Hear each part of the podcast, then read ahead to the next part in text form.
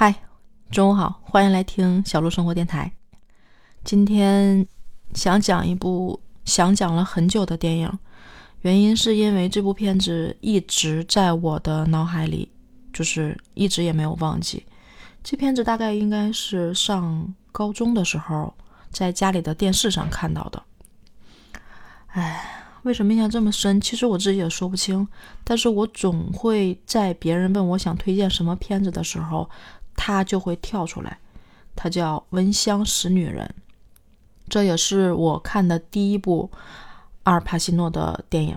我原来喜欢一些国外的明星，其实都不是这个长相类型的，就是阿尔帕西诺个头不高，我感觉目测可能也就一米七几。我后来看《教父》的时候就知道他，反而是这部片子让我对他记忆深刻。而且，就男的，可能我第一眼。注重的会是身高，就他那个身高，我可能当时就觉得不是很吸引我。另外，他的那个表情和感觉让我觉得看不到更多的情感在他的面部表情和眼神里面，所以他开始我还真不是那么喜欢他。但是这部片子就是让我深刻的记住了他很多很多年。这片子分成两条线，一明一暗。明线是那个查理的那条线，就是这个高中生在一个贵族学校，但是他自己是一个贫穷的学生，只能靠奖学金和打工去呃挣自己的生活费。呃，正好赶上这个时期是圣诞节放假，他希望能够打一份工挣回家的车票钱。他开始跟这条暗的线有了交集，就是这个盲人中校 Frank。Frank 是一个曾经获得过。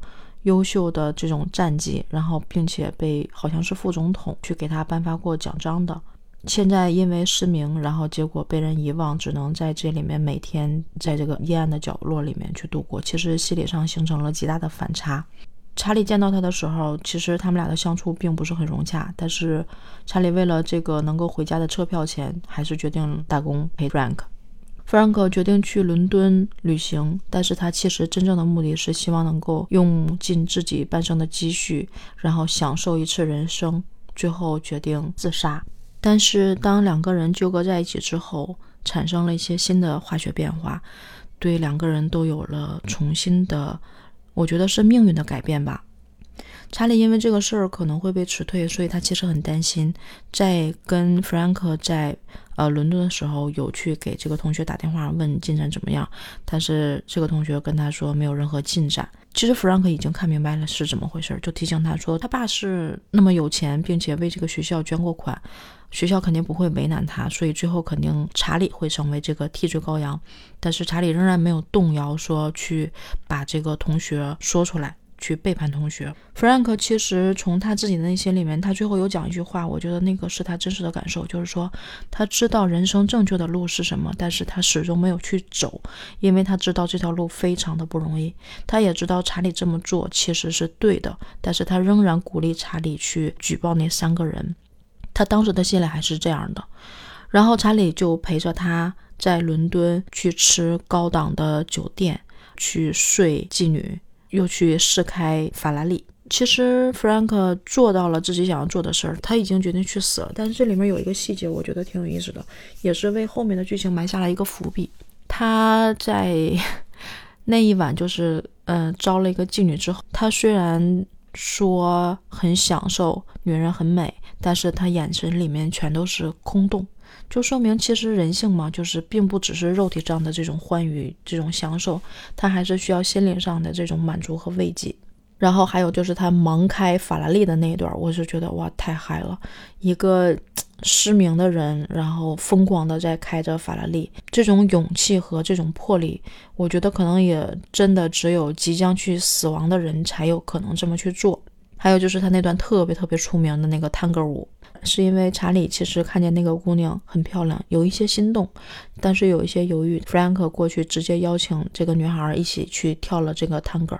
他说：“探戈没有对错，不像人生一样。”就这句话其实也很至理名言。然后跳完那段之后，姑娘对他们俩的眼神是那种恋恋不舍的离开。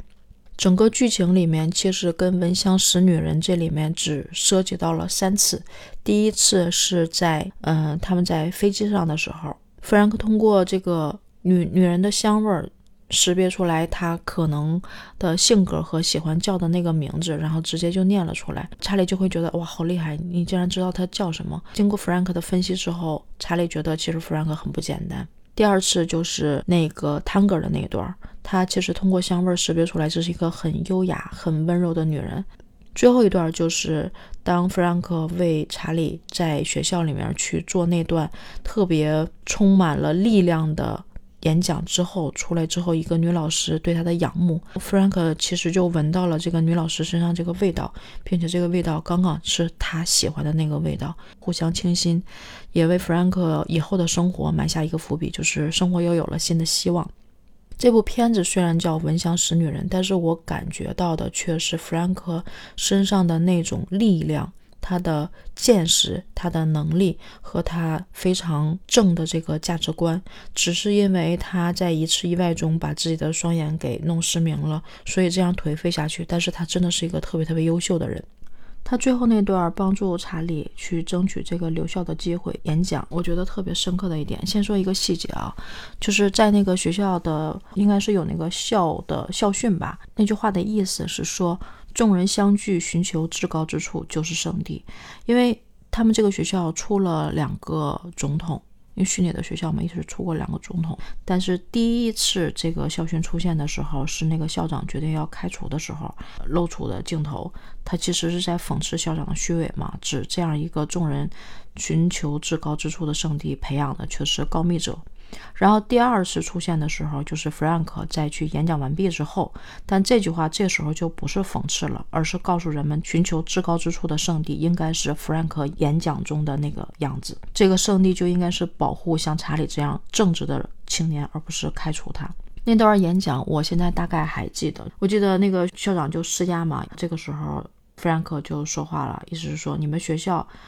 到底是在培养这种鼓励这种告密者，像就是那个有依靠的那个依靠依靠他爸那个富二代，像他那种撒谎反而得到奖励，嗯，像查理这种就是坚守道义然后正直的人却要被呃得以惩罚，这就是你们学校的一个宗旨吗？他说，如果是五年前，我会提着喷火枪来到这里面，就是讲他是他是一个呃他是一个军人嘛。然后他说，他见过很多断了胳膊的、断了断了腿的。他说，觉得这些都不可怕，可怕的是心里那个灵魂被杀掉了，或者是。伤害了，他说那个是做不了一直的。然后接着说，校长说你这样做其实是在杀死像查理这样正直的人的灵魂。哎，就雷鸣般的掌声，就非常非常的让人觉得特别的激动跟兴奋，就是这才是真正的正确的价值观。然后也因为这次演讲呢，最后查理没有被处罚，但是这个结果我今天有反复的想过，那三个恶作剧的同学呢？你说他没有被看到，还是说什么其他原因？他们只是留校查看。他说他没有看到的那个富二代呢，没有受到任何的奖励，之前是打算给奖励的。像查理呢，也没有受到任何的惩罚，依然留校。这个结果其实不疼不痒。我觉得可能从校方来看，也没有办法给那三个人的处罚，但是实际上也没有给任何的人的奖励，就是像一出闹剧一样，就这样结束了。但是我觉得，从查理的心里，以及我们这些观影人的心里面，是长出了一些不一样的种子。从心理上有很大的教育意义。什么是一些杀死灵魂的东西？灵魂是没有意志的。就这话说完之后，你会反复的在脑子里去回想。就是这件事儿结束了之后。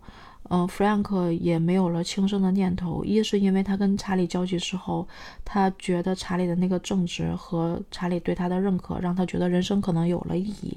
另外就是最后那个女老师对他的一见倾心，可能都对他的人生产生了改变，让他可能重新燃起了生的希望。从查理的层面上来看的话，我觉得他成长了。我看过一个影评，最后一句话说的我特别的感动。他说：“人不管到了什么年纪，都需要成长。”都可以成长，我觉得还是挺触动的。这可能是我看这部片子里面让我一直都不能忘记的一个原因吧。就是我始终记得它里面的片段，一些惊喜、一些意外、一些刺激、一些比较冲突的这种情感上的这种变化，以及这些坚定的东西，让你觉得这部剧就有了很不一样的意义。这也是我喜欢这部片子的原因。应该有很多细节是没有提到的，如果有让你觉得特别感动的细节，你也可以跟我说一说，在评论区好吗？那今天先这样，拜拜。